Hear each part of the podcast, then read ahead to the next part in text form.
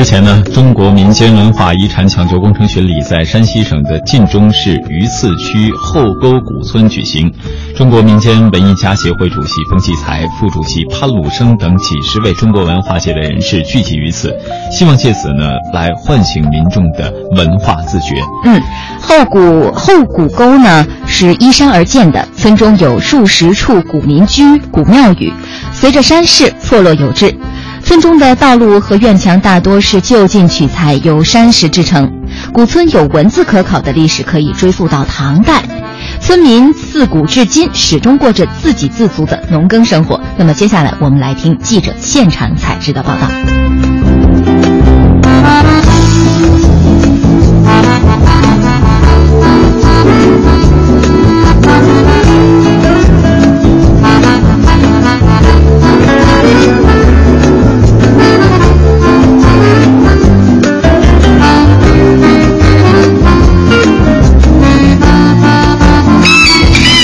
说中国话有困难更有乐趣，在东方有个伟大的国度，那就是中国。学唱中国音，京韵悠长，情更长。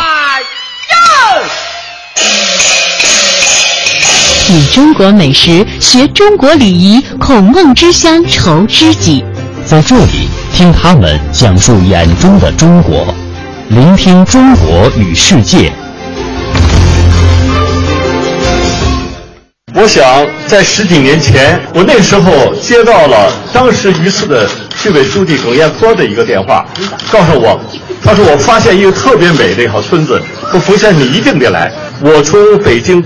坐火车赶过来，第一次到的山村以后，进入这个小小的玲珑剔透的依山环水的，人民在里边安居乐业的，鸡犬之声相闻的。有一点世外桃源味道的这样的一个山村里边，这个小小的隐藏在大山皱褶里边的这个小山村，经过了不声不响的经过了将近六个多世纪的这样的一个岁月，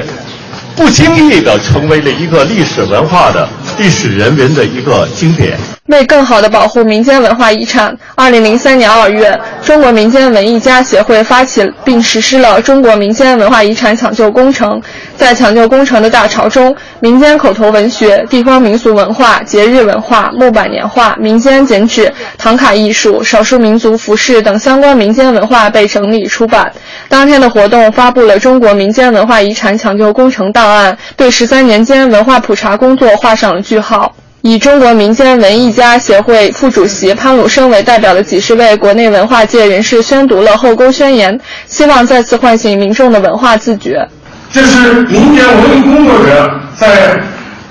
重要的历史变革期的文化先知先觉行动发端，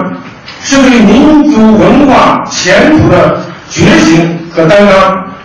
中国民间文化遗产抢救工程的实践，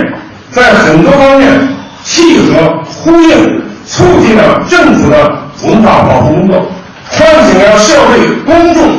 的文化保护和传统意识和积极性。王继才提出，希望更多人可以加入到民间文化抢救、保护与发展探索的行列，使之成为全社会的共同行动。我们这代人老了，我已经进了生命的七十年代，我七十三岁了，但是我知道我的任务没有完结。我们的遗产遗产的面前永远是充满了挑战。我们保护我们文化遗产的这篇长篇的写不完的文章里边，没有句号，只有逗号。但是我们希望更多的年轻的人加入进来。